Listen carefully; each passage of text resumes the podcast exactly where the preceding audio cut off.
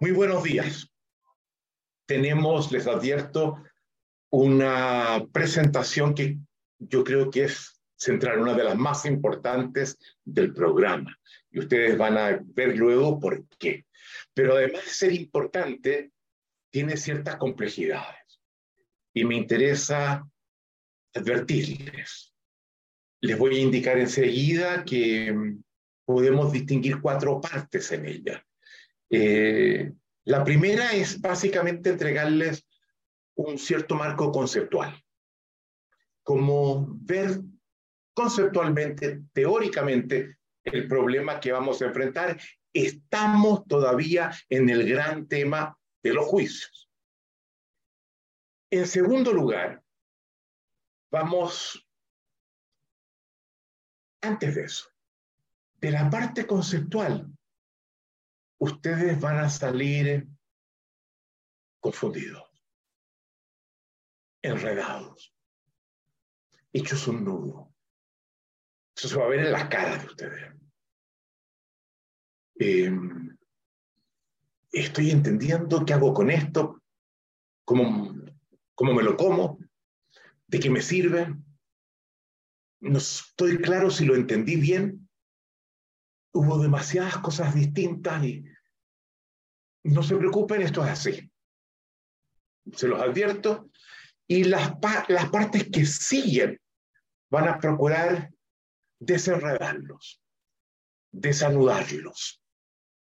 Y van a ver que van a terminar la presentación donde esa confusión que surgió de la primera se va a ver fundamentalmente disipado. La segunda parte es un intento de ilustrar lo que dijimos conceptualmente, de acudir a un cuento para detectar algunos elementos allí. La tercera parte es un intento de tener un modelo de intervención. Y por último, algunas pequeñas reflexiones finales estamos en el tema de los juicios. Y esta presentación que tiene como nombre juicios, acción y persona, podemos añadirle incluso y aprendizaje, busca de lo que ya Alicia les expuso con respecto a esta competencia conversacional de los juicios, hacer dos tránsitos dos transiciones. La primera, una transición del dominio del lenguaje, del dominio interpretativo, a lo que podemos llamar el dominio ontológico, el dominio de la existencia, el dominio del ser. Es muy importante cómo esto nos sirve como una herramienta para una existencia más plena. Y en segundo lugar, una transición que va del concepto a la acción. Que no quede aquí. Que sea un elemento central, una herramienta para que ustedes puedan terminar el programa sintiéndose que dieron un gran salto hacia adelante. Y han comenzado un proceso de devenir, distintos de cómo eran y de una forma que ustedes sienten que los satisface mucho más. Ustedes van a ver también que durante esta presentación estamos tomando un tema que pertenece al mapa de ruta número dos, los componentes de una conversación, lenguaje, emocionalidad y cuerpo. En el lenguaje teníamos como uno de los elementos los juicios en los actos del habla, las acciones del el lenguaje. Uno de ellos eran los juicios, ¿verdad? Pero lo vamos a conectar con el modelo SAR. Ustedes van a ver cómo vamos a traer recurrentemente el modelo SAR a este tema que estaba en otro, en otro de los mapas. Ya veíamos que en el modelo SAR, cuando hablábamos del observador, distinguíamos, ¿verdad? Lenguaje, emocionalidad y corporalidad, todos sustentados en la biología Em, pero cuando examinábamos en el observador el lenguaje, decíamos distinciones, juicios y narrativa. ¿Se acuerdan ustedes? Y no abordamos de manera particular los juicios. Solo comenzamos a hacer hoy día en la mañana y yo estoy dentro de esa profundización sobre el tema de los juicios. Así que ya había aparecido de alguna forma los juicios ligado al tema del observador que está en el modelo SAR. Dicho esto, comencemos. Al agua. Cuando procuramos describir a una determinada persona, podemos hacerlo a través de afirmaciones. ¿Verdad? Podemos decir eh, que esa persona es, es mujer. Afirmación. Es venezolana. Afirmación. Tiene 34 años. Es periodista. Graduada de la Universidad Central de Venezuela casada, dos hijos, trabaja en el diario El Universal, se llama Valeria. ¿Se dan cuenta? Todas afirmaciones. Damos cuenta de la realidad que observamos. Con ella, sin duda algo comenzamos a saber sobre esta persona, sobre Valeria. Pero démonos cuenta lo que las afirmaciones hacen. Pues ellas operan como restricciones sucesivas que van progresivamente delimitando, reduciendo el espacio en el que debemos situar a esa persona. Es como sucede cuando usamos Google Earth, ¿verdad? Y que en la medida que avanzamos, como que logramos precisar más lo que antes veíamos más vagamente. Pero desde las afirmaciones, la persona de la que estamos hablando aparece como una suerte de categoría. Cada afirmación restringe la categoría, la hace más precisa, más acotada. Pero el resultado es algo frío sabemos algo de Valeria. Pero ¿cómo es Valeria? Como persona. Sabemos muy poco.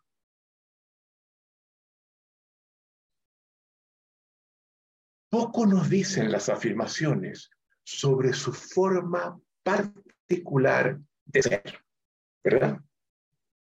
Sobre lo que podríamos llamar su alma. Alma para nosotros y esto es importante, es la forma particular de ser de un determinado individuo. No es una sustancia mm, muy distinto del concepto de alma que nos entrega la odontología metafísica. Es la forma particular de ser de un individuo. Entonces decimos, cada uno tiene un alma distinta. No estamos apuntando a una sustancia determinada, sino una forma de ser. Es solo cuando comenzamos a emitir juicios y decimos que ella, Valeria, es una persona agradable, es altamente responsable y competente, es muy seria en el trabajo, es leal y solidaria con los amigos, es tierna y afectuosa en el amor, alegre en situaciones sociales, un poco tímida en grandes grupos. Todos estos juicios. Tienen la dimensión de los juicios que califican a Valeria.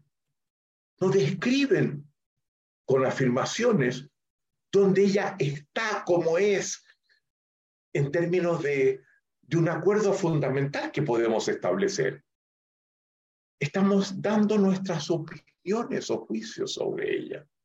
Pero a partir de los juicios tenemos la impresión, y esto es interesante, de que penetramos en el espacio misterioso, más íntimo, más tibio frente a la frialdad de las afirmaciones de su alma. Y eso nos lleva a intuir que los juicios mantienen una relación importante con el tipo de persona que somos, que son una de las materias primas más relevantes del alma humana. Y ese es el tema en el que queremos profundizar. Sacarlo de un mero acto lingüístico, acto del aula, y conectarnos en el dominio que llamaba antes más ontológico, más existencial, del ser que cada uno. Pero lo que nos proponemos ahora es examinar precisamente esa relación entre los juicios y la noción de persona. ¿Entienden? Sigamos. La noción de persona aparece muy estrechamente relacionada con la noción de identidad. La identidad, ¿qué es lo que es? Es la forma como esa persona es descrita a través de juicios, tanto por los demás como por ella misma. Entonces pregunta, ¿cómo es esa persona? Háblame de ella, quiero conocer su identidad. Lo que nos dicen los demás que la ven, mira, yo te la voy a decir cómo es, y comienzan a dar los juicios. O cuando le pedimos a alguien, ¿cómo te concibes tú? Además de las afirmaciones que nos puede entregar, nos comienza a entregar juicios. Entonces, cuando hablamos de cómo es a partir de los juicios de los demás, hablamos de una identidad pública. Esta es la forma como, a través de juicios, los demás hablan del tipo de persona que es Valeria. Y cuando hablamos de cómo esa persona se describe a través de juicios a sí misma, nos referimos a su identidad privada. Y a veces difiere, y esto es importante verlo. La forma como nos describimos nosotros mismos no corresponde exactamente como los demás a través de juicios. Nos ven. Los juicios de identidad parecieran, parecieran en una primera instancia referirse al tipo de persona que somos. Responden a eso. ¿Cómo es Valeria? ¿Qué tipo de persona es Valeria? Hablan de la persona. Y decimos, por tanto, que esa persona es amable, es irritable, es afectuosa, es inteligente. Juicios. Pero a partir de qué decimos eso y emitimos esos juicios? ¿De dónde provienen esos juicios? ¿Son realmente juicios sobre la persona? ¿Sobre su forma de ser? Podemos observar el tipo de ser que somos y describirlos a partir de juicios. ¿Quién puede hacer eso? ¿Puede alguno de ustedes asomarse a mi forma de ser? eso no quita que hablen de cómo me ven, del tipo de ser que yo soy para ustedes, ¿verdad? ahí tenemos un problema que tenemos que resolver. Cuando examinábamos el proceso de fundamentación de juicios, descubríamos que un juicio fundado, lo acabamos de ver, remitía afirmaciones, acciones, a eventos, a situaciones concretas. Era uno de los elementos que contribuía a fundar el juicio que emitíamos.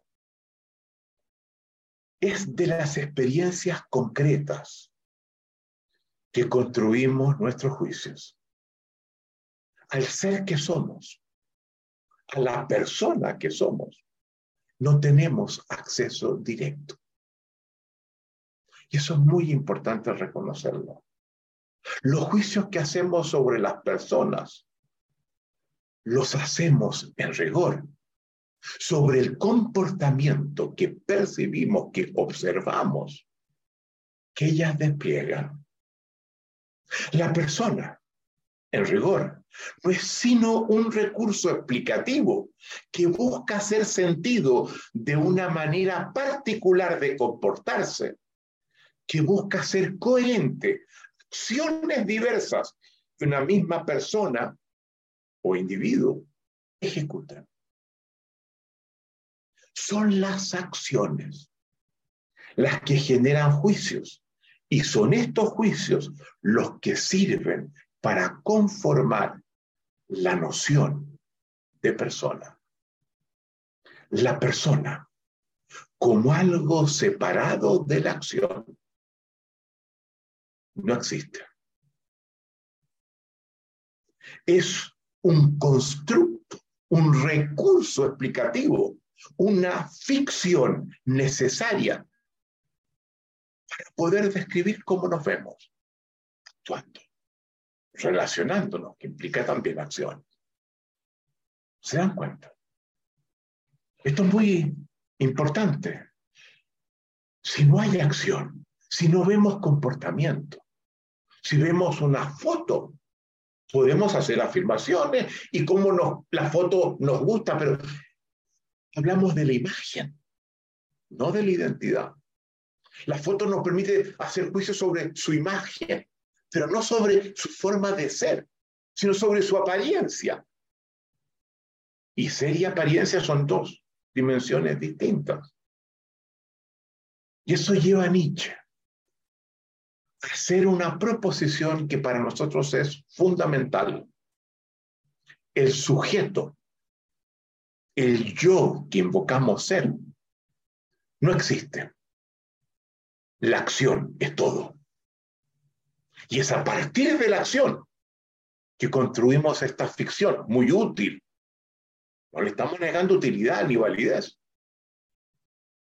sobre el yo, sobre cómo es esa persona en cuanto a su identidad, no su imagen. Tomemos un ejemplo para hacerlo un poco más concreto y poderlo visualizar. Decimos que Pedro, todos conocemos a Pedro, ¿verdad? Decimos que Pedro es tímido. ¿A partir de qué decimos eso? Tímido es una propiedad de su forma de ser. Es un ser tímido, una persona tímida. No lo vemos en la foto siendo tímido. No es la imagen la que estamos aludiendo. ¿A partir de qué decimos eso? de, que traía el rasgo de la, de la timidez al nacer, que cuando nació lo tomó el médico y dijo varón. Tímido. Miren el pezón que trae. El pezón de los tímidos. No, la timidez no surge así como surge la varonía, ¿verdad? Lo decimos a partir del hecho de que lo hemos observado comportarse de una manera particular cuando está con otros, de una manera que caracterizamos culturalmente con el juicio de timidez. Ese juicio que habla sobre cómo consideramos que él es, surge de nuestras observaciones de su comportamiento o de las observaciones que él mismo tiene sobre la forma como se comporta. Esto es muy importante. Si es la acción la que genera los juicios que constituyen la noción de persona, ¿qué sucedería si una determinada persona que, actuaba de una determinada forma, produciendo determinados juicios y generando una particular identidad? ¿Qué pasaría si ese individuo cambiara de actuar? alterara su comportamiento. ¿Qué pasaría si Pedro en concreto comenzara a comportarse de manera completamente diferente cuando está con otro? Si lo hubiéramos hablar profusamente y participar en las conversaciones con los demás. Si lo hubiéramos compartir lo que piensa y lo que siente. Si lo hubiéramos proponer distintos cursos de acción. ¿Qué diríamos ahora de Pedro? ¿Qué diría Pedro de sí mismo? Diríamos que Pedro dejó de ser tímido. Diríamos que Pedro cambió. Es posible que Pedro coincida con nosotros también. no me veo igual, no me siento igual, estoy siendo distinto. Pedro reconocería que no es el mismo que antes. Y el juicio de timidez que tanto los demás como él mismo emitían se disolvería luego posiblemente de, de un tiempo. Los juicios que hacemos al comienzo tienen una cierta inercia. Y aunque veamos algunos cambios, decimos, mire, se está portando, se está comportando extraño, Pedro que es tímido. Eh, eh, sigue siendo tímido, pero su comportamiento está extraño. Pero si él mantiene ese comportamiento en el tiempo, nos damos cuenta que no es que se esté comportando extraño, sino que ya no se comporta de acuerdo al juicio de timidez que culturalmente hemos establecido. Y al cabo de un tiempo, es muy posible que pocos se acuerden de la timidez de Pedro. Tanto su identidad pública como su identidad privada se habrían modificado. Pedro se está mostrando como una persona diferente. Y si su comportamiento se mantiene en el tiempo, diremos que Pedro no solo se está mostrando como una persona diferente, sino que se ha convertido, se ha transformado en una persona distinta. Me siguen, ¿verdad? Para que vean lo que hemos hecho ahora usando el modelo SAR. Muchas gracias. Tenemos acción, resultado. El observador y el sistema no, los vamos a usar. Solamente nos concentramos en esto. Lo que estamos diciendo, que la acción produce resultados, lo dijimos en el modelo SAT, pero que dentro de los resultados que la acción produce, produce también ciertos juicios sobre la persona que emprende esa acción. Juicios que pasan a constituir su identidad, que es una de las formas que utilizamos para hablar sobre el tipo de ser que es esa persona que actúa. ¿Se dan cuenta? Estamos en el modelo SAT. Las acciones generan resultados, dentro de los resultados se emiten juicios sobre la persona que actuó y esos juicios contribuyen a conformar la noción de identidad, sea esta pública o privada. Podemos soltar la imagen ahora y volver a la imagen perfecto. Todo esto nos lleva a extraer algunas conclusiones importantes. Así como las acciones generan juicios y los juicios nos constituyen como persona, de la misma manera, en la medida que modificamos nuestras acciones, cambiamos los juicios que de ellas se hacían. Y lo más importante, nos transformamos como personas acción, decimos, mata juicio, por usar una palabra que se nos quede, trabajando la mnemotecnia, que sirve para el aprendizaje. Acción mata juicio, como rey mata al 5, a la carta 5. La acción es la que maneja el juego aquí. La acción nos constituye en el tipo de persona que somos.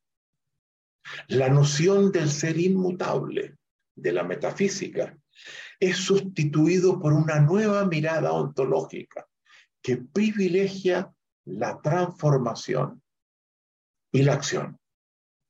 Ello conlleva una importante consecuencia. La acción no solo remite a una persona, el sujeto de la acción, la acción no es solo algo que una persona hace. La acción también hace a la persona. ¿Me siguen? Durante siglos, a partir de Aristóteles y siguiendo los supuestos de la ontología metafísica, se sostuvo que el ser antecedía a la acción que toda acción remitía a un ser previamente constituido. Esto lo toma Santo Tomás, creo que lo mencionaba ayer o antes de ayer, con una frase que es central en su doctrina, siguiendo a Aristóteles. Agere sequitur esse. La acción, agere, sequitur, sigue, ese, al ser. La acción sigue al ser, viene después del ser. Y aunque podamos aceptar que algo de validez hay en eso porque el que actúa es ya un ser constituido por su pasado, podemos aceptar que lo contrario es igualmente válido. Y eso nos lleva a nuestro tercer principio ontológico. Son cuatro. El de los resultados elegidos como pauta ética de nuestra existencia. El del observador que acepta que no sabe cómo las cosas son, que vivimos en mundos interpretativos. Y el de la acción, que es el tercero, y que dice fundamentalmente, no solo actuamos de acuerdo a cómo somos, y lo hacemos, también somos de acuerdo a cómo actuamos. La acción genera ser. Y en esto comienzan a revolcarse sus tumbas Aristóteles, Platón, Santo Tomás, en toda la tradición metafísica que nos condujo hasta hace muy poco. ¿Qué significa realmente esto? Significa que los seres humanos se construyen a sí mismos a través de su capacidad de acción. No somos de una forma fija y determinada, como lo concibe la ontología metafísica. La vida no es un proceso en el que revelamos, en el que descubrimos quiénes somos, quiénes éramos y seguimos siendo. El desafío más importante de la vida no es descubrirse a sí mismo, no es siquiera el conocerse a sí mismo, por muy importante que eso sea, y lo es. El mayor desafío que tenemos los seres humanos es el de inventarnos, es el de convertirnos en un tipo de ser al que aspiramos. Y eso se hace en el futuro. ¿A partir de qué? A partir de las acciones que emprendemos. Si modificamos nuestra forma de actuar, no tiene sentido decir, ahora finalmente descubro cómo eres. Porque esa forma de ser que se actuar revela. No estaba antes, en el pasado, en la medida que yo no actuaba así. Es una forma nueva de actuar. No estaba presente antes. El ser, por lo tanto, no es una sustancia inmutable, algo que no cambia. No remite a una esencia fija que no podemos alterar. Me parece muy importante, eso lo insisto una y otra vez, liberémonos del concepto de esencia inmutable el ser se transforma en el transcurso de la vida con el pasar del tiempo. Solo somos en cuanto estamos siendo. El ser no es un sustantivo ni una sustancia. El ser es un verbo en gerundio. Es un siendo, no un ser, como lo es en inglés being, no be, como es en castellano o muchos otros idiomas. A diferencia de lo que postura la metafísica, no disponemos de una esencia inmutable con la que estemos condenados a vivir. Cuando digo así soy, en rigor estoy diciendo, así estoy siendo, hasta que cambie mi forma de actuar puedo llegar a ser distinto mañana. Lo hemos dicho antes. No se trata de excluir la distinción de ser. No podemos prescindir del término ser, concebido como verbo. Se trata de una distinción que nos abre al camino del conocimiento, que nos permite preguntarnos cómo es X, qué es X, sin hacer esa pregunta que recurre al verbo ser y que genera proposiciones de identidad en la lógica, no podemos avanzar en el conocimiento. Se debe hacer fluir, sin embargo, a ese término del ser. No podemos concebirlo como inmutable. Pero el ser que somos no es sino un momento en el proceso del devenir. Ello explica dos maneras que tenemos, por lo tanto, de concebir el ser. Como base inamovible, fija, incambiable, o como dominio de diseño, de cultivo, de construcción, que está en nuestras manos, como una promesa dirigida al futuro, como una aspiración que se puede cumplir.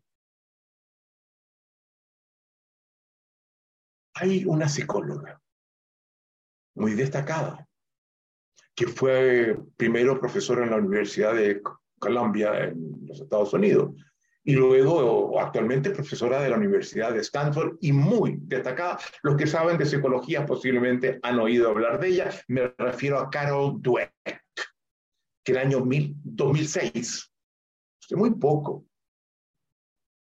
nosotros venimos diciendo lo que estamos diciendo desde hace 35 años. El 2006 publica un libro que se llama Mindset. Y vamos a darles las referencias de toda la bibliografía que yo les voy a mencionar en la página web que llamamos Campus, que pertenece al ABC. Ahí van a encontrar todo lo que las menciones que hacemos a la bibliografía, a los autores, a los pensadores. Ella nos señala en este libro Mindset que los individuos tenemos dos maneras diferentes de concebirnos, dos tipos de mindset, de disposiciones mentales, si se quiere, dos tipos de juicios sobre cómo somos. Uno tiene el juicio de que somos de una manera fija y determinada, herencia, de la ontología metafísica, que no la podemos cambiar. Y apuntamos a un ser inmutable, innato, concebido al nacer con ciertos talentos y deficiencias, aptitudes e inaptitudes, lo que Carol Dweck define como el fixed mindset, el ser fijo. Otros, en cambio, dice ella, tienen el juicio de que pueden transformar su forma de ser, que pueden expandirla, que pueden hacerla crecer, que es lo que ella llama el growth mindset, el ser dinámico y transformable. Y estas dos mentalidades, estas dos formas de concebirse a sí mismo, definen dos modalidades completamente distintas de existencia dos maneras diferentes de encarar los problemas, dos vocaciones muy diferentes de aprendizaje, dos maneras de relacionarse con los demás. Mientras los growth mindset encaran los obstáculos como desafíos, como retos a superar, los fixed mindset suelen evitar los obstáculos que los superan buscan esconder sus incompetencias y se resignan a ser como sienten que son. Mientras los fixed mindsets se preocupan de sus apariencias, de cuidar sus apariencias frente a los demás, como una forma de esconder su esencia. Los growth mindset se comprometen con el aprendizaje, que les permite superar esas debilidades que han detectado en el presente. Y minimizan las apariencias. Son más concordantes con la forma de ser que están siendo. El growth mindset da cuenta de un tipo de observador comprometido con su permanente superación y aprendizaje. La disposición que exhibimos frente a los retos revelan el tipo de mindset que tenemos. Y les digo esto para que ustedes se pregunten, ¿qué tipo de mindset me ha caracterizado a mí hasta ahora? El fracaso hunde y deprime a los fixed mindset, pero el fracaso desafía a los growth mindset. Ellos hacen crecer su inteligencia durante sus vidas y se les nota. Si se la mide, vamos viendo cómo ahora pueden mucho más, articular mucho mejor que lo que lo hacían antes. Y esto es muy importante porque todo esto lo lleva Carol Dweck a un conjunto de estudios empíricos, donde descubre que la gente que le va muy bien en distintos dominios, en los deportes, en la política, en la empresa, donde ustedes quieran, en la educación, suelen ser de manera, pero sustancialmente distinta. Growth mindset. Y eso, por ejemplo, uno lo distingue en ciertos atleta, eh, Michael Jordan, por ejemplo. Cuando era joven, no era de, los mejores futbolistas, pero era growth mindset. Y llegó un momento que lo superó a todos en su época. ¿Por qué? Que era mejor. No, no, al comienzo no era mejor. No era malo, pero no era mejor. Había muchos otros superiores. Pregúntense, por favor, ¿Cuál es mi mindset? ¿Cuál es mi disposición a transformarme? A aprender y a comprometerme en aprendizajes transformacionales, cambiando mi forma de actuar. ¿Qué estamos sosteniendo? Algo que es muy importante. Algo que debiéramos llevar a la crianza de nuestros hijos. Depende de cómo los enseñemos, si van a ir hacia el fixed mindset. Si le decimos, tú eres un imbécil, siempre hacen lo mismo. No queda de esperar de ti otra cosa y que esta tontera. Fixed mindset. Yo lo he empujado hacia el fixed mindset. Él va a crecer pensando eso. Así soy. Ya, ya me lo dijeron. Vemos que hace algo que no está bien, le decimos, pero si tú puedes hacerlo distinto. Tú puedes aprender a, comportamiento de otra forma. Se cuenta la diferencia que eso hace en la crianza de nuestros hijos. ¿Qué estamos sosteniendo? Que los seres humanos somos seres trascendentes. No solo porque podemos pensar en un mundo que está en el más allá, lo que hacemos, sino también porque podemos pensar en un nosotros que está más allá de cómo hoy somos. Y este es el corazón de lo que hacemos. Conectarnos con este desafío de mirarnos, evaluarnos, aprender y transformarnos. Eso es lo que queremos. Por eso es que vamos a, ver al final del programa cuánto este programa fue capaz de transformarlos en la dirección que ustedes quieren. A nadie le vamos a decir aquí cómo debe ser. Esa la establecen ustedes desde su autonomía y con nuestro respeto a esa forma de ser. Somos seres abiertos a una permanente transformación. Atención, los seres humanos participamos con los dioses en el acto sagrado de nuestra propia creación. Y eso está presente de alguna forma en la Biblia, en la doctrina del imago dei. Imago imagen de Dios. Cuando Dios crea al ser humano, la Biblia nos dice que lo crea a imagen y semejanza de sí mismo. ¿Y cómo es Dios para poder entender qué significa ser creado a imagen y semejanza? ¿Cómo aparece Dios? ¿Cómo, cómo se nos exhibió su comportamiento en la propia Biblia, Dios? ¿Qué sabemos de él? Algunos se lo imaginan en una nubecita con las piernas cruzadas, mirando hacia abajo, con una barba grande, un caballero ya de cierta edad, con cara de papá o de abuelo. No, la Biblia no nos muestra eso. Esa es imaginería cristiana. ¿Cómo nos lo muestra? Como una persona que dispone del poder creador de su palabra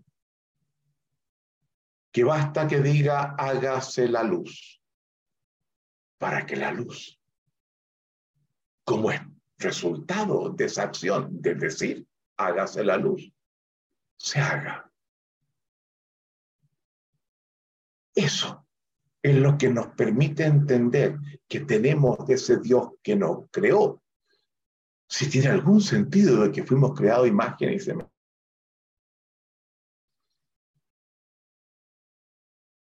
No en vano, el Evangelio según Juan comienza diciendo, el en inicio fue la palabra, el verbo. El verbo es el elemento que genera, que abre la creación. Es la palabra. Hay un rabino judío norteamericano, Joseph Soloveitchik, que el año 65 del, del siglo pasado escribió un libro que se llama The Lonely Man of Faith. The Lonely Man of Faith. El hombre solitario, poseedor de la fe. Y en ese libro, independientemente del título, él se plantea, vaya, cuando yo leo el Génesis y, leo el proceso de la creación que está en el Génesis 1, 2 y 3,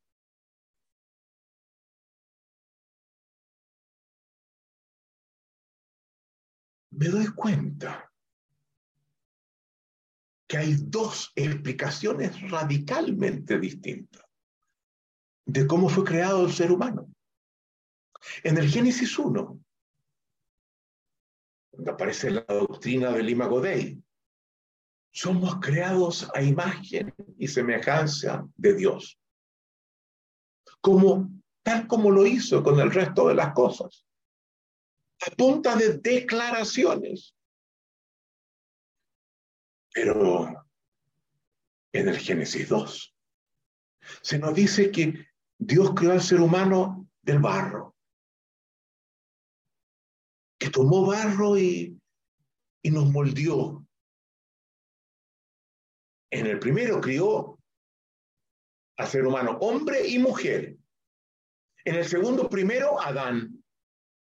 Y luego, de algunos textos sumerios, tomados muchos de, muchas veces en la Biblia, se nos dice que después de haber creado al hombre, después creó a la mujer y que esa mujer no era Eva, era Lilith. Vamos a colocar en la página web un artículo que apareció hoy en la BBC, bbc.com raya mundo, castellano, sobre Lilith, que a estas alturas es el artículo más leído de esa página web del día de hoy. La vamos a colocar en nuestra sección de mundo que tiene el programa de, de perdón, ¿cómo, ¿cómo se llama la? Bueno, en la sección con los materiales. dos fuentes distintas en el. Y Sloterdijk, eh, solo se plantea, vaya, pero ¿por qué hay dos versiones? Una explicación, dice él, es que ese Génesis integró fuentes distintas y mantuvo algo que estaba contado de una cierta forma en una fuente y mantuvo lo que estaba contado en una fuente distinta y aparecen dos explicaciones, dos versiones de cómo fueron creados los seres humanos. Pero él dice, yo voy a dar otra interpretación. Yo creo que también puede ser interpretado como que el ser humano tiene dos dimensiones que me van a llevar a hablar del Adán 1, del Génesis 1, y del Adán 2, del Génesis 2. Adán 1 nos muestra la dimensión de grandeza del ser humano. El Adán 2, su dimensión más miserable, su, su precariedad, su vulnerabilidad, su posibilidad de bajeza, su dimensión más miserable. Ustedes van a ver el próximo sábado cuando hablemos de, de las emociones en una presentación que vamos a hacer. Vamos a citar una cita de un gran filósofo de comienzos de la modernidad, que sigue a San Agustín. Blaise Pascal, Blas Pascal, de la época de Descartes, 1600, la primera mitad del siglo XVII, que dice, entre otras cosas, la grandeza del ser humano consiste en saberse miserable y juega con estas dos dimensiones. Adán uno y Adán dos. Bueno, dejemos eso allí. Retornemos al tema del aprendizaje. Si el cambio de la acción es tan importante, ello nos lleva necesariamente al tema del aprendizaje. ¿Qué es el aprendizaje? Ya dijimos algo sobre cuando hablábamos del cuarto eje, ¿se acuerdan ustedes? Los ejes de la transformación, del lenguaje, de la acción y del aprendizaje. ¿Qué es el aprendizaje? El aprendizaje es la acción que busca como resultado el cambio de la acción. El poder hacer cosas que antes no podíamos. El aprendizaje es la gran palanca del devenir humano, de su transformación y los seres humanos, una de las cosas que tenemos es que somos capaces de grandes aprendizajes, tal como lo demuestra la neurobiología. ¿Y por qué? Dice la neurobiología. Porque nuestro sistema nervioso tiene un atributo, creo haber aludido a eso, que es la plasticidad neuronal o la plasticidad sináptica, es lo mismo, donde cada nueva experiencia altera nuestras conexiones neuronales, nuestras sinapsis. Pero una vez que eso pasa, lo que es interesante es que ese cambio no es elástico para decir, no vuelve como los elásticos al punto de inicio. Es plástico. ¿Y qué significa plástico? Por eso se llama plasticidad neuronal. Es que el cambio se conserva. Y a partir del cambio que registré en mi sistema nervioso, puedo ahora emprender otros cambios, y otros cambios, y otros cambios, y otros cambios. Claro, puede que con la edad, hoy en día, comience a bajar esa plasticidad se hagan más difíciles ciertos cambios. No descartamos que encontremos la forma de preservar esa capacidad. Esa es la plasticidad neuronal. Ello implica de que desde un punto de vista estrictamente biológico, no somos seres fijos e inmutables, como lo sostiene la ontología metafísica. Que estamos sujetos a un cambio permanente, lo querramos o no lo querramos. Que nuestro ser está tejido a dos manos. Por un lado, nuestra constitución genética, nuestra biología, que nacemos con una determinada constitución genética. Pero por otro lado, los surcos que nosotros deja la experiencia. De lo que se trata a partir de esto. Que recoge nuestra propuesta es que aprovechemos esa plasticidad, esa capacidad inmensa de aprendizaje que tenemos para estar en un proceso de cultivo y transformación permanente que nos lleve a ser, que nos lleve a ser de acuerdo a nuestras mejores y mayores aspiraciones. Y enriquezcamos nuestra existencia, nuestro bienestar, el sentido de nuestra vida. En esto de la biología que les he mencionado, vamos a colocar en el campus del programa tres autores que trabajan en este tema. Eric Kandel, premio Nobel de Biología, de Medicina, del año 2000. V.S. Ramachandran, profesor de la Universidad del Sur de California, en una obra que se llama, la obra de, de, de, Kandel se llama In Search of Memory. Vamos a colocar la referencia. En busca de la memoria. Es, su especialidad es la memoria y el aprendizaje. Ramachandran. Su obra se llama The Telltale Brain. A neuroscientist quest for what makes us human. El cerebro que cuenta cuentos. Y el tercero es Antonio Damasio, gran neurobiólogo, cuya obra del año 2012, que les vamos a recomendar, tiene muchas otras, es y el cerebro creó al hombre. Nuestra capacidad especial de transformación nos la proporciona la biología, el cerebro. Todos hemos aprendido muchas cosas y ello nos ha generado diversas competencias, pero no siempre somos suficientemente competentes en la acción de aprender. No estamos aprovechando esa capacidad que disponemos. Y es cada vez más importante aprender a aprender. Esta es una metacompetencia. Es la competencia del metaaprendizaje. Es la madre de todas las demás competencias. Quien sabe aprender,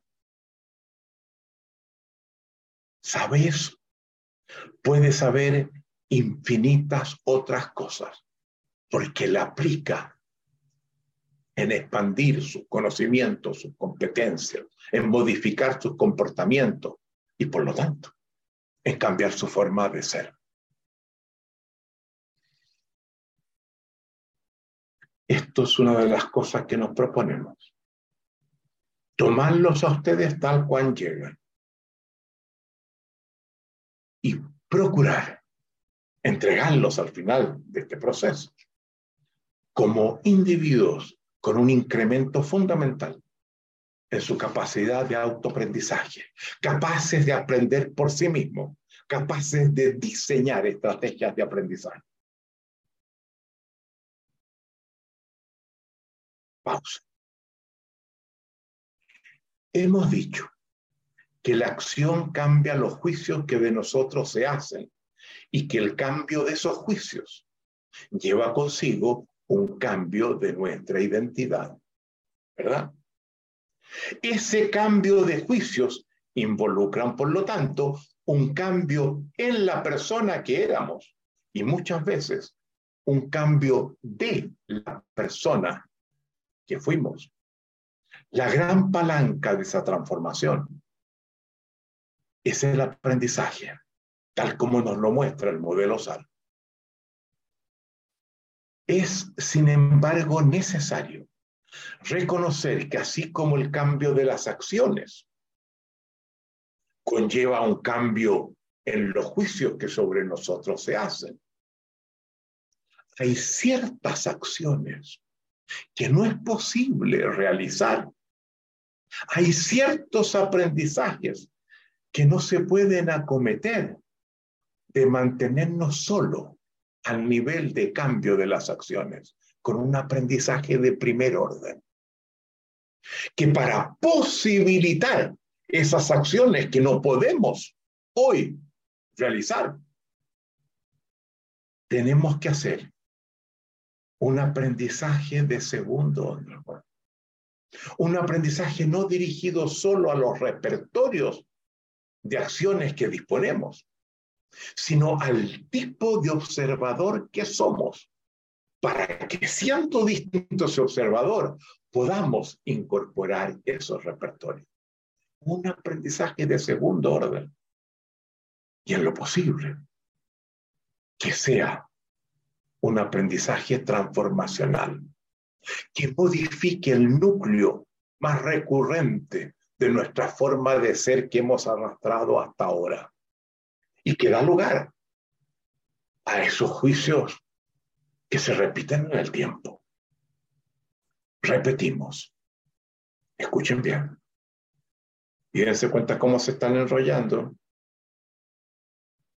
Si para cambiar la persona hay que cambiar ciertos juicios y para cambiar esos juicios hay que modificar las acciones, hay ciertas acciones que no pueden modificarse de no cambiar determinados juicios que determinan el tipo de observador que es esa persona. los juicios aparecen en el observador, en el actuar y en los resultados, como lo vimos. Vamos a la lámina 16. Por favor, para que ustedes vean cómo lo que hemos dicho nos concentra en una parte especial del modelo SAR. Ven ustedes, antes trabajábamos de la acción a los resultados, ahora trabajamos el observador y la acción. Ese observador actúa en función, entre otras cosas, también las distinciones y su narrativa, pero también de manera muy importante de los juicios que posee, de los juicios que emite. Para actuar, ese actor, ese, ese deriva, resulta del tipo de juicios que constituyen a ese observador y que definen, por lo tanto, su modalidad de ser, que se expresa en su comportamiento.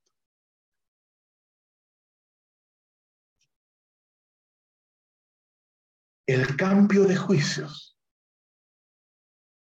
a través de los cuales damos cuenta del tipo de ser que somos, requiere el cambio de acciones, así como el cambio de ciertas acciones, requiere también el cambio de determinados juicios desde los cuales actuamos, los que están en el observador. Fin de la argumentación. Terminamos la primera parte. Pueden sacar esa... Dense cuenta cómo se siente. Muchos están diciendo, fue demasiado. No sé si lo pesqué todo. No, no, no. No sé si lo entendí, ¿sabes? Lo entendieron perfectamente. Y van a ver cuando termine la presentación, va a estar todo claro. Para salir de la confusión en la que están. Yo sé que el tema es complejo, pero no puedo dejar de ser riguroso en el aprendizaje que quiero proponerles a ustedes. Vamos a avanzar, a hacer más liviano esta exposición que fue pesada. Y para ello vamos a volver al Génesis. Y vamos a tomar un cuento.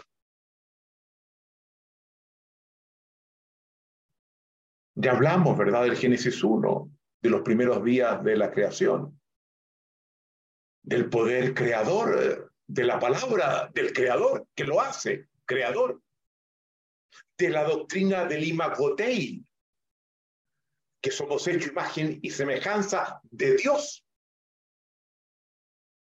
Que entramos también en en el Génesis 2, que da otra alternativa. Vamos ahora al Génesis 3. Son unas pocas páginas, no más de cuatro o cinco páginas lo que estamos examinando. Vamos a procurar colocarlas en el campus para que puedan ir ustedes y, y leer esas cinco páginas, que se leen sin problema alguno. Y en el Génesis 3, el Señor, el Creador, se dirige a Adán y Eva y les encomienda dos cosas.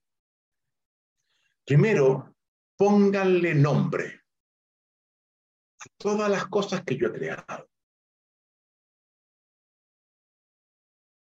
¿Qué es eso? Distinciones. Conozcan el nombre que ustedes quieran. Si no fue Dios el que le puso a los pájaros pájaros. Mira esta mesa que tengo aquí, mesa. Ni a esta persona que está acá, Rafael. Fuimos los seres humanos. Y la segunda cosa que dice es, creced y multiplicaos. Esto que he creado, disfrútenlo. Pero más adelante, los lleva al centro del paraíso y les muestra en ese centro dos bellos árboles. El árbol de la vida, que quien come de él accede a la vida eterna.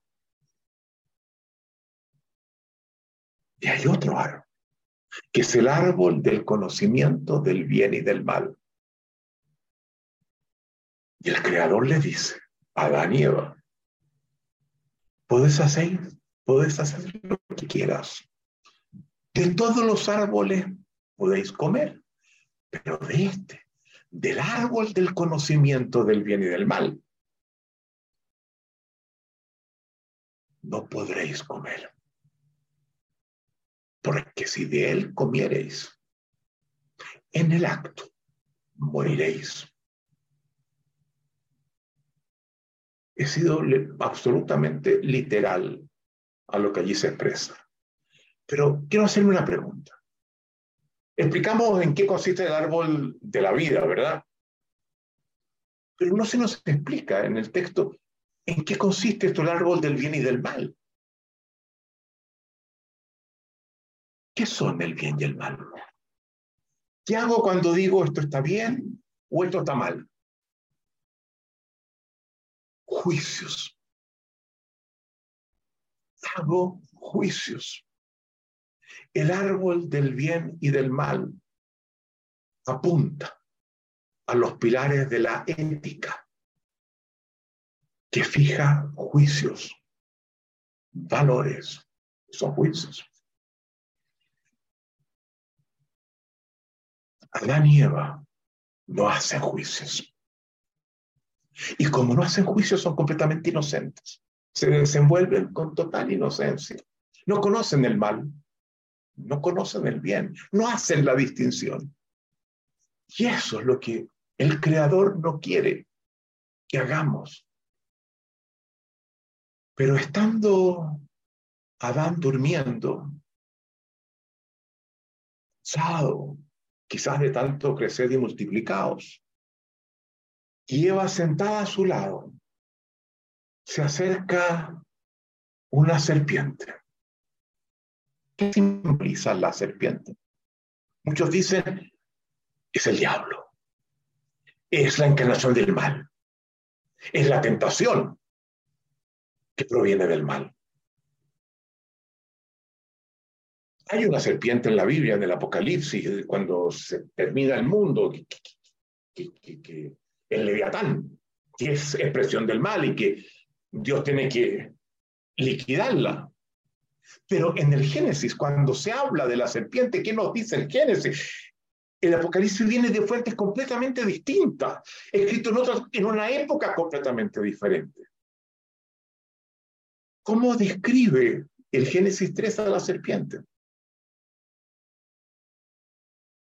Nos dice que es la expresión de la sabiduría, que la serpiente es el animal más astuto de todos los que existen. No habla mal de ella, Tanto es así que en la antigüedad hubo distintos grupos de adoradores de la serpiente como un ser divino, los apofitas, apofis, significaba serpiente. Se acerca la serpiente. No la juzguemos todavía como el mal. Y le dice a Eva, ¿y has comido de la fruta de ese árbol que está ahí? Y le muestra el árbol del bien y del mal. Y Eva le dice, no, no, no, no, de ninguna forma. ¿Y por qué no? Porque Dios lo ha prohibido. Es más, nos ha dicho que si de ese árbol comiéramos, en el acto moriríamos. Y la serpiente le responde, en el Génesis 3. Eso no es así. ¿Cómo? ¿Eso no es verdad? ¿Dios acaso mentido? Y Eva creyéndole la serpiente, saca la fruta y la come. Y no muere. Y despierta Adán y dice, pero, pero por Dios, ¿qué estás haciendo? Estás comiendo de la fruta del bien y del mal. Pero si Dios nos dijo que no lo hiciéramos porque íbamos a morir inmediatamente. Pero yo no he muerto. Y, y me gusta. Y Adán prueba. Y no muere. Y se miran ahora y se dan cuenta que han perdido la inocencia.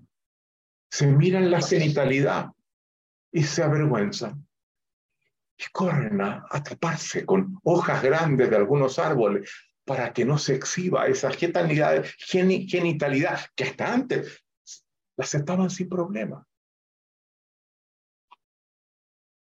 Y llega Dios y los llama. Y ellos no se atreven a salir. Se saben desnudos. Y los vuelve a llamar. En el texto.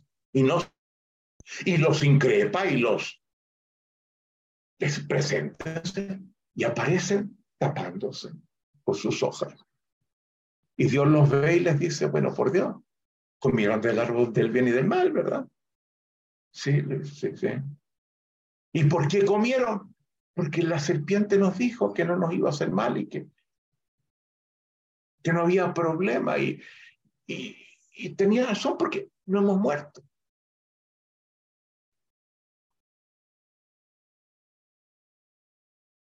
La serpiente no mintió.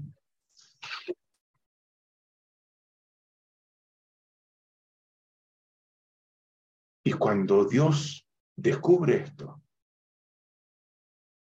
dice muy bien. Y exclama, se dan cuenta de lo que han hecho. Y lo muestra yo Si ahora comieran del fruto del árbol de la vida, ganarían la vida eterna y devendrían exactamente como nosotros. ¿Qué habla alguien a ellos? ¿Se dan cuenta? Como nosotros. ¿A quién les está hablando? No importa, dejémoslo así. Y dice, eso no lo podemos permitir y tenemos que expulsarlos del paraíso, porque si se quedan acá, van a comer del árbol de la vida y van a ser exactamente iguales a nosotros. Eso no lo podemos permitir.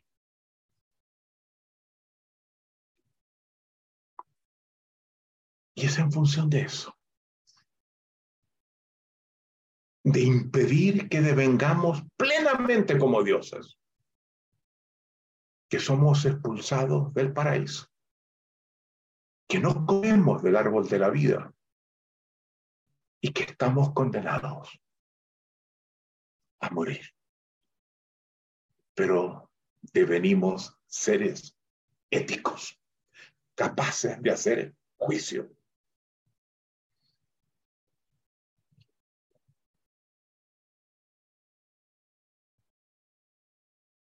Dejemos allí.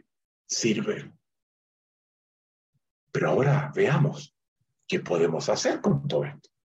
¿Cómo podemos llevar todo esto que les he contado, que les he explicado, al dominio de la acción? Y para ello, les quiero presentar un modelo que como lo saben, inventara eh, y que nos parece central en lo que pretende alcanzar este programa. Tenemos un nombre, así como llamamos el modelo OSAR, porque nos gusta, porque juega con, el atreverse, con el, tirarse, con el lanzarse. A este lo hemos llamado el modelo DAY. ¿Algunos de ustedes saben lo que significa DAY? No, eso no es. Significa, jugando con la ambigüedad, diseño estratégico de identidad. ¿Cómo diseñar una identidad significativamente distinta de cómo somos durante nuestra existencia, sabiendo que estamos condenados a morir. Y les voy a mostrar el modelo DAY, que tiene esa afinidad con Dios, con esa dimensión divina que alcanzamos por poder emitir juicios y haber devenido seres éticos. Vamos a la lámina 26. Alex, por favor. Diseño estratégico de identidad. DAY, como Ivago Day. Tenemos, siguiendo lo que Alicia nos explicó sobre el proceso de aprendizaje que opera en el tiempo, como tenemos un momento que es el momento presente, y un momento B que definimos en el futuro, que depende de nosotros cuando lo establecemos, donde nos vamos a mover. Y en ese momento A, vamos a distinguir dos espacios. Tienen la forma que nos a la que nos introduce el modelo, el modelo SAR. En el, en, en, el, en el eje A del presente aparece una suerte de cuadrado, está un poco rectangular allí, pero los resultados de cómo estamos siendo a partir de, de la vida pasada que hemos tenido en juicios. Y ahí lo que pedimos para utilizar el modelo DAY es que ustedes llenen ese cuadrado con juicios que los demás emiten sobre ustedes, identidad pública, y con los juicios que ustedes tienen de sí mismos, que pueden muchas veces contradecir lo de los demás, identidad privada. Pero eso los constituye en su identidad, en su forma actual, presente de ser y seleccionen gente que son importantes para ustedes y pídanle. Dime cómo me ves. Dame juicios. No imágenes, no hables de mi apariencia, sino de mi forma de ser, del tipo de persona que tú consideras que yo soy. Y por favor, no te ahorres los negativos, porque van a ser lo que más me van a, a servir, ¿ya? Y los positivos, dámelos también. Busquen jueces y luego ustedes como jueces y escriban esos juicios. El modelo D tiene un camino, sigue un trazado. Y a ese camino yo lo llamo el camino del zorro. ¿Se acuerdan del zorro? ¡Cha, cha, cha! Que con la espada dibuja una Z que una vez que han hecho ese cuadrado, lo que les pedimos es que, viendo la identidad que tienen, pública y privada, hoy, en el presente, sueñen. Se pregunten cómo, cómo quisiera ser. ¿Cómo quisiera yo ser? Dado como soy. Hay en esto dos restricciones. Uno, la biología. Yo a estas alturas, estoy por cumplir 80, no puedo decir yo quisiera ser un gran jugador de fútbol, no, eso ya pasó. Pero puedo hacer muchas cosas todavía. La biología. Y en segundo lugar, aproveche que son seres éticos. Y esa aspiración, háganla con un sentido profundamente ético de enriquecer la existencia, la convivencia con los demás. Son las dos dimensiones de la ética, existencia y convivencia. Son las dos restricciones. Y sueñen, permítanse soñar al tipo de ser que quieren alcanzar.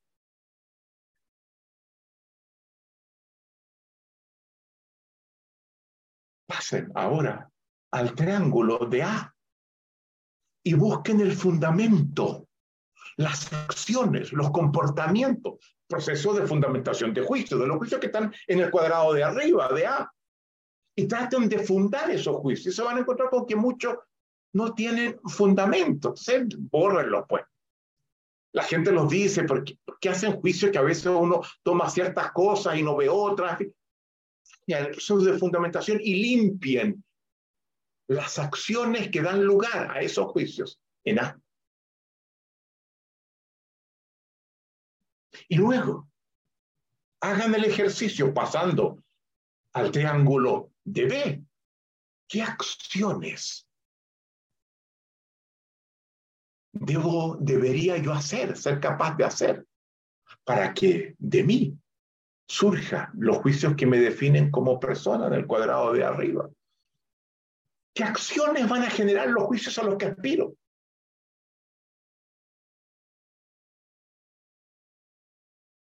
Y cuando tengan esas dos cosas, se van a dar cuenta que si quieren saltar del cuadrado que está en A al cuadrado que está en B, no tienen cómo. No pueden, son demasiado distintas.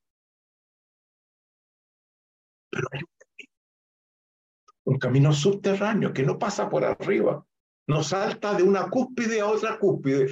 Hay que bajar la montaña y subir a otra, que es el, el camino del aprendizaje.